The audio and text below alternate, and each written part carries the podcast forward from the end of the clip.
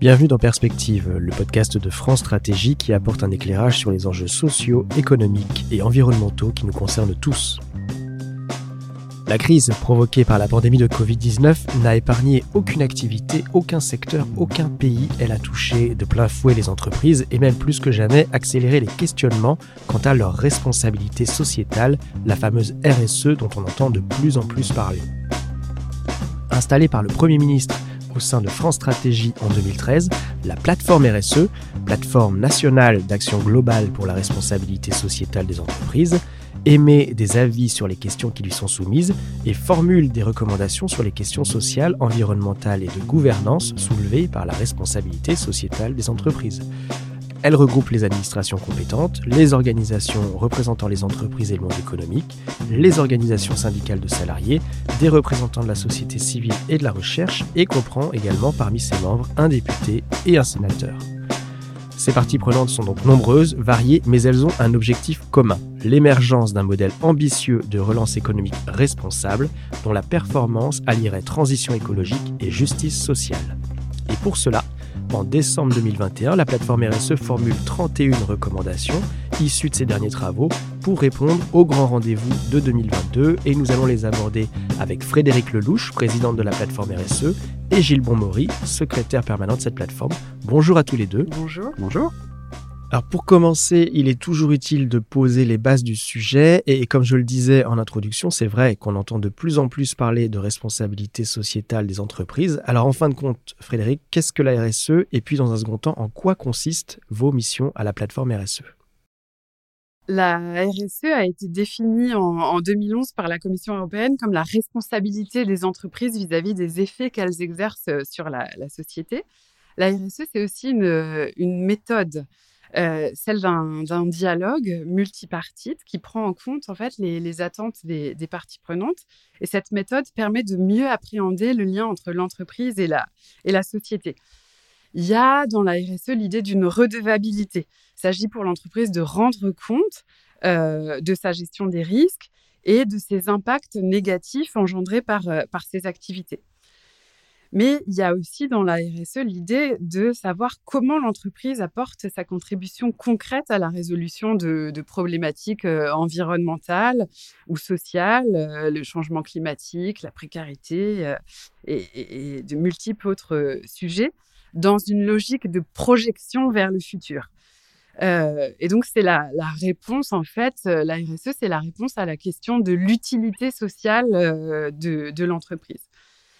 Il faut savoir que les entreprises ont un rôle majeur à jouer pour la transition écologique juste et pour la réalisation des objectifs de développement durable les, derniers rapports de, la communauté internationale, que ce soit en matière euh, climatique, euh, le dernier rapport du GIEC, ou en matière de biodiversité, donc c'est le rapport de l'IPBES, qui relève euh, chacun, en fait, le, rôle déterminant des, activités humaines.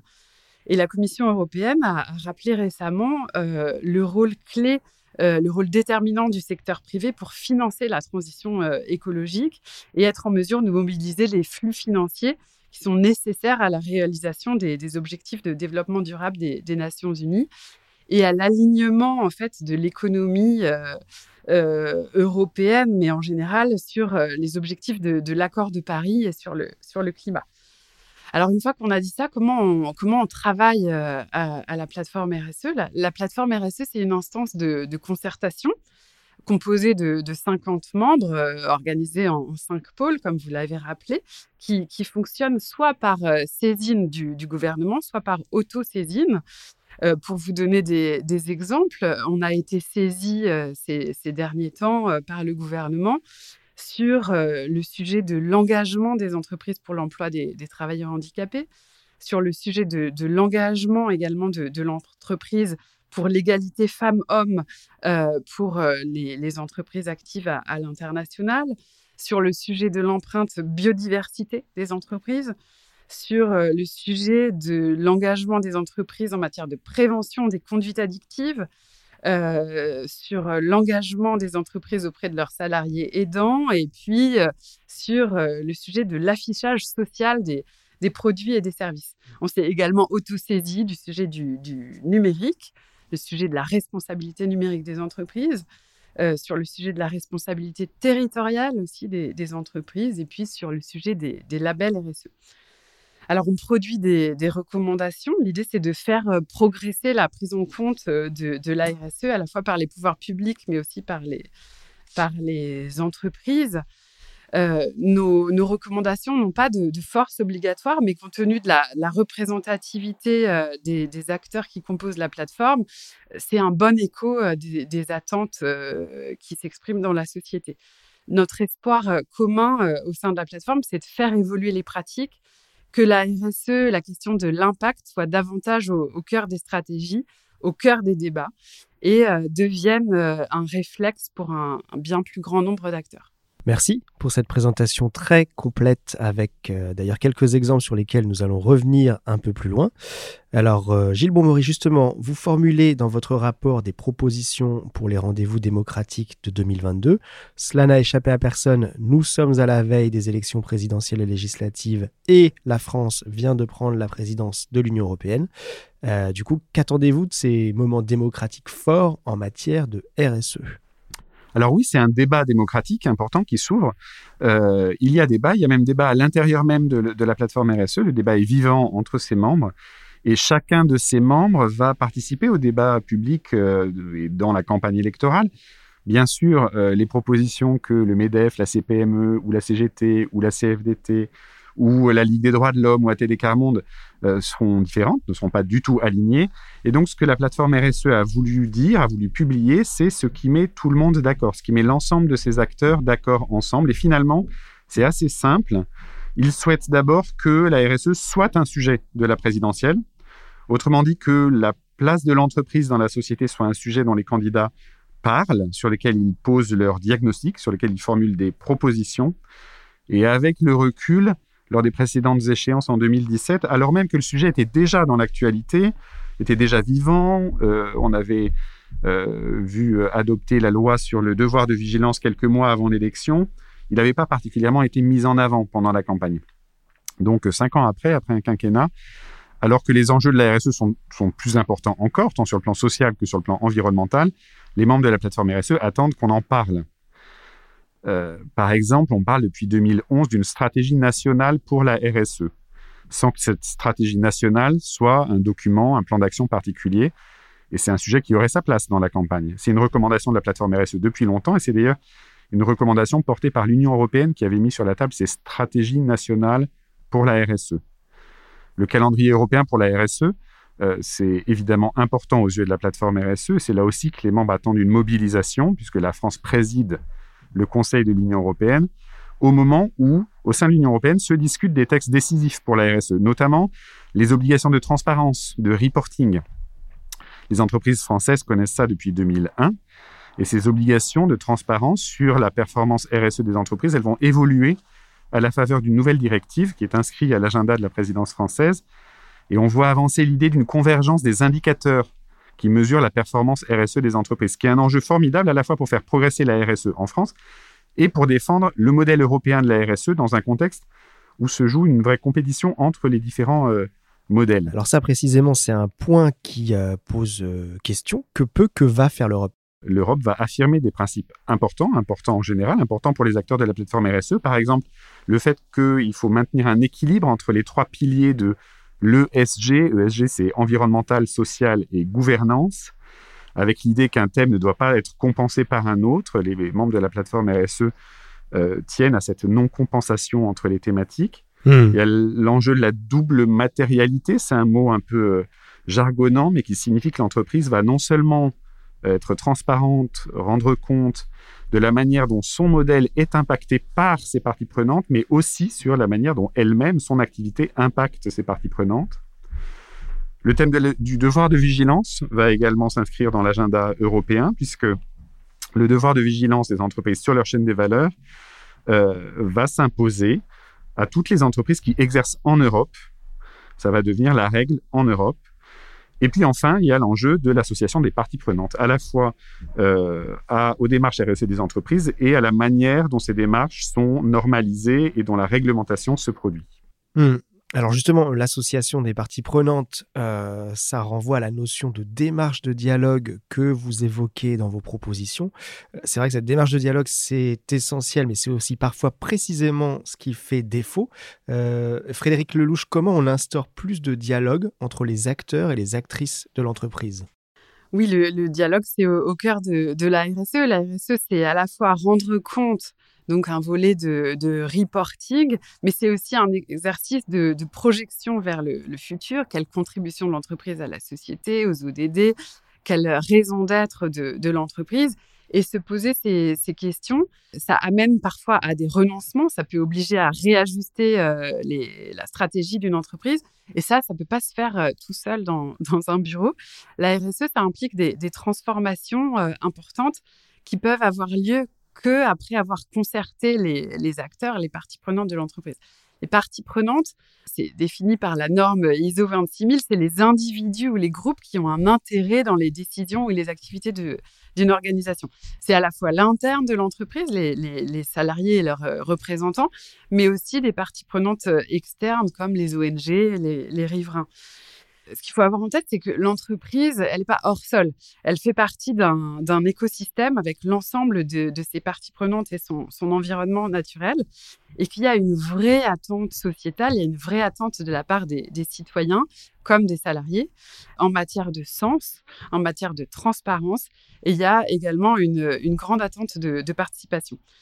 Régulièrement dans, nos travaux, dans nos recommandations, on insiste sur cette euh, demande de construire avec avec les parties prenantes, de les consulter, ce serait pour nous assez contre-productif de, décider d'orientation stratégique, puisqu'on parle de ça, de projection de long terme euh, sans concertation.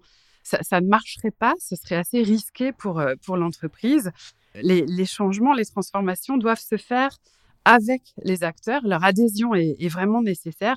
C'est un exercice de, construction et c'est un exercice qui est, euh, qui est dynamique. On s'est aperçu euh, à, l'occasion de, la crise sanitaire que les entreprises les plus résilientes étaient celles qui avaient déjà engagé une, démarche de, dialogue, une démarche de, RSE.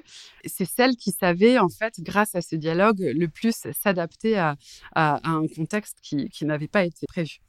Alors en pratique, il y a encore pas mal de chemin à parcourir en matière d'association des, parties prenantes. À la plateforme, on rappelle souvent l'importance d'impliquer bien plus et le plus en amont possible, notamment euh, les salariés et leurs représentants dans, les étapes de, démarche RSE.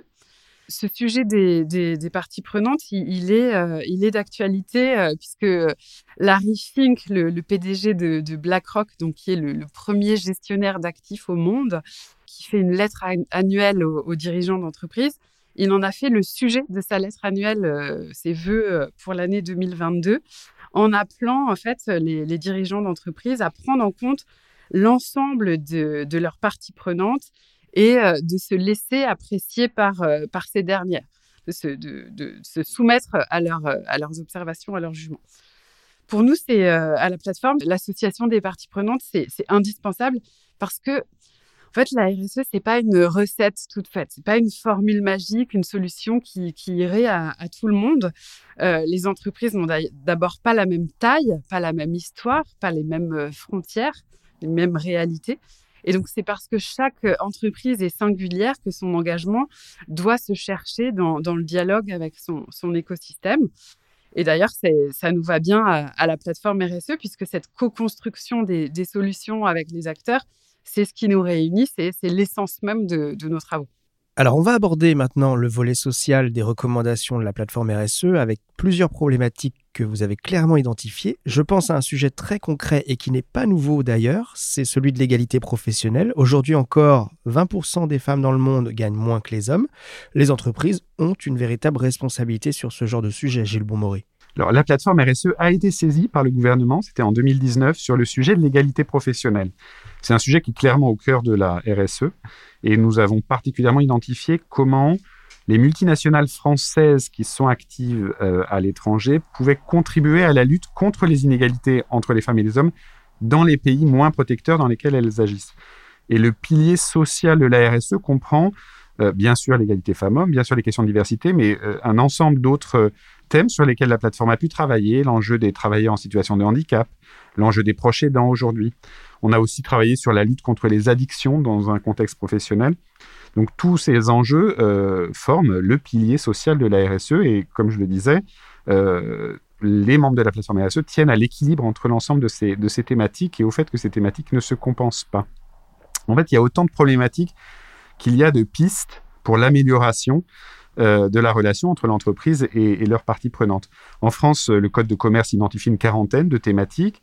Les objectifs de développement durable, ils sont 17, mais ils se déclinent en 169 cibles. Donc, le nombre de thèmes euh, n'est pas limité. Quand bien même on arriverait à se fonder sur une liste très longue et la plus globale possible, elle serait toujours insuffisante pour prendre en compte euh, ces nouveaux enjeux qui s'ouvrent. Par exemple, il y a des thèmes comme la liberté d'expression ou le bien-être animal, qui ne sont pas du tout consensuels à l'échelle internationale, donc on ne retrouve pas dans les référentiels internationaux. Euh, et puis il y a aussi des thèmes nouveaux. Donc on l'a dit, la plateforme a travaillé sur les sujets numériques, par exemple, euh, sujets qui n'étaient pas traités de la même manière, ou en tout cas pas, pas autant approfondis dans les années 2000, au moment où étaient produits les premiers référentiels de la RSE. Dans un autre domaine, la plateforme travaille aujourd'hui sur la manière d'aider les salariés qui sont proches aidants. C'est là aussi un thème qui a donné lieu à une prise de conscience assez récente. Et donc, ce n'est pas un thème qui figurait dans les premiers référentiels de la RSE, dans les référentiels utilisés habituellement. Alors, vous venez de parler de prise de conscience récente concernant les proches aidants, euh, mais il y en a aussi une de prise de conscience qui n'est plus du tout récente, elle, c'est la question de la crise climatique et de la transition écologique. Et d'ailleurs, Frédéric Lelouch, c'est un autre pilier important de votre rapport. Sur le sujet environnemental, l'entreprise a un rôle à jouer, on en est tous conscients, mais lequel? La mobilisation des, entreprises est, un élément euh, très important pour l'atteinte du volet euh, environnemental des, objectifs de développement durable des Nations Unies, en particulier pour, euh, la en, particulier pour une transition vers une économie qui soit décarbonée. Hmm. La RSE, en fait, invite au développement de, de nouveaux modèles tels que l'économie circulaire, et donc, euh, à ce titre, elle peut euh, contribuer à la transition énergétique et, écologique. La responsabilité de l'entreprise, en fait, c'est d'anticiper les différents risques d'impact euh, environnementaux qui peuvent résulter de, l'activité de l'entreprise ou de ses produits, de ses services, et de prendre des mesures pour les éviter, pour en réduire les conséquences et réparer ensuite les dommages. Euh, il y a une loi euh, en France qui date de 2017, la loi sur le devoir de, vigilance euh, des, entreprises, qui comporte en fait un, volet prévention des, risques d'atteinte grave à l'environnement et qui demande aux entreprises de publier des, plans de, vigilance aux entreprises d'une certaine taille pour prévenir les risques d'atteinte grave à l'environnement. La responsabilité des entreprises, c'est aussi de promouvoir des, actions, des solutions de préservation de, l'environnement. D'ailleurs, le, droit à un environnement propre, sain et, durable a été reconnu en, 2021 par le, Conseil des droits de l'homme des, Nations Unies. Hmm. On a aussi euh, travaillé à la plateforme sur la question de l'empreinte biodiversité des, entreprises. Alors, c'était en réponse à une saisine du gouvernement ce qu'on recommande, en fait, c'est de favoriser l'engagement des, entreprises en faveur de la préservation de la biodiversité, euh, notamment en, publiant un guide sur les enjeux, les outils, les indicateurs. Ce qu'on recommande de pas faire, en fait, ce serait de, retenir un seul indicateur qui, pour nous, serait pas opérant vu la complexité du sujet. Euh, on a travaillé sur les impacts du numérique aussi. Euh, il y a des impacts qui sont positifs, c'est sûr, mais il y a aussi pas mal euh, d'autres impacts qui le sont beaucoup moins. en tout cas, ce qui est sûr, c'est que la mesure des impacts du numérique est, complexe et ce qu'on recommande, c'est la nécessité de, créer des nouveaux indicateurs qui soient fiables, qui soient lisibles et qui soient, qui soient robustes. Euh, au sujet du, numérique, on insiste sur l'importance de la, formation et de l'information des, utilisateurs. C'est très important en fait d'avoir conscience des, impacts environnementaux de, ces usages euh, du numérique et c'est un, volet qu'on connaît euh, souvent pas assez, même s'il y a de plus en plus de, publications sur le sujet. Et de façon générale, on recommande d'adopter un principe de sobriété comme, euh, stratégie principale et comme outil de, déploiement de, la responsabilité numérique des, entreprises. Dans nos travaux aussi, on a, pointé l'enjeu des, données. Les entreprises ont parfois, de par leur activité, des données environnementales euh, qui peuvent être d'intérêt général, qui pourraient être partagées euh, de façon volontaire au service de, de la transition écologique. Et donc, nous, on propose que soient organisées les conditions d'un partage volontaire de, données entre acteurs privés, entre acteurs publics et euh, en fait soutenir les, projets de coproduction des, de données pour la transition écologique. Je prolonge un peu sur ce sujet de la responsabilité environnementale des entreprises parce qu'on entend de plus en plus parler de greenwashing ou éco-blanchiment dans sa version française. On a des entreprises qui sont critiquées pour leur stratégie marketing quand celle-ci met en avant une supposée politique éco-responsable. Comment faire pour s'y retrouver? Comment on distingue les entreprises qui sont vraiment engagées dans une démarche RSE alors la RSE, euh, c'est d'abord une affaire de relation entre l'entreprise et ses parties prenantes. Dans les parties prenantes, il y a bien sûr les clients. Et c'est une relation qui ne doit pas être marquée par le doute, parce que si cette relation est abîmée, c'est l'entreprise qui sera moins performante euh, sur les marchés. On ne pourra plus parler de, responsabilité sociétale de l'entreprise. Alors, on a travaillé à la demande du gouvernement sur les enjeux de l'affichage, de l'affichage social des biens et services tel qu'il est prévu par la loi climat et résilience euh, adoptée l'an dernier. Et un des points de départ partagés par tous les membres, c'est le nombre incroyable de signes qui peuvent figurer sur un produit et qui donnent des informations euh, diverses. Les consommateurs devant tous ces signes sont évidemment euh, assez vite perdus, mais en même temps, la simplification suppose des choix qui sont lourds à la fois sur le plan technique et aussi sur le plan politique, parce que ça pose des questions sur les thèmes qu'on met en avant, sur les seuils de qualité qu'on va retenir, sur le niveau de comparaison. Et en fait, derrière ces accusations de greenwashing, de fairwashing, de social washing, on doit distinguer deux types de critiques assez différentes. La première, elle consiste à, dénoncer des allégations qui sont fausses. Donc des engagements qui sont, par exemple, en faveur de l'environnement et qui ne seraient pas tenus par l'entreprise. Là, faut dire les choses. C'est pas parce que l'entreprise n'était pas obligée de prendre des engagements, de les mettre en avant, qu'elle n'est pas obligée de les tenir. À partir du moment où une entreprise s'est engagée publiquement, elle s'est créée elle-même une obligation et le juge, qui peut être saisi par exemple par une association de consommateurs, peut tout à fait euh, sanctionner une entreprise au titre d'une pratique commerciale trompeuse ou d'une publicité mensongère si elle ne tient pas les engagements qu'elle a pris librement. Hmm. Après, la deuxième euh, critique, elle est différente. C'est quand on évoque un décalage entre l'engagement pris par une entreprise d'une part et la réalité des impacts de son activité en général d'autre part. Et pour éviter ça, la plateforme RSE, recommande de s'appuyer sur des outils, sur des, instruments de mesure, sur des labels qui sont à la fois élaborés par toutes les parties prenantes, et ça c'est une condition pour que il n'y ait pas justement de décalage entre euh, les attentes des parties prenantes, les besoins des parties prenantes et la réalité de ce qui est mesuré, et aussi euh, qui soient mis en œuvre en mobilisant des tiers de confiance. C'est pas à l'entreprise de se noter elle-même. Et euh, on a travaillé avec des fédérations professionnelles pendant plusieurs, plusieurs années pour tirer des leçons de ces expériences. Et on devrait d'ailleurs poursuivre ces travaux en définissant des lignes directrices qui vont justement permettre, comme vous dites, de distinguer les entreprises qui sont véritablement engagées. Et l'engagement, c'est une notion au cœur des propositions que vous faites dans votre rapport. Merci beaucoup Frédéric Lelouch et Gilles Bonmori pour cette présentation de la synthèse publiée par la plateforme RSE en décembre 2021.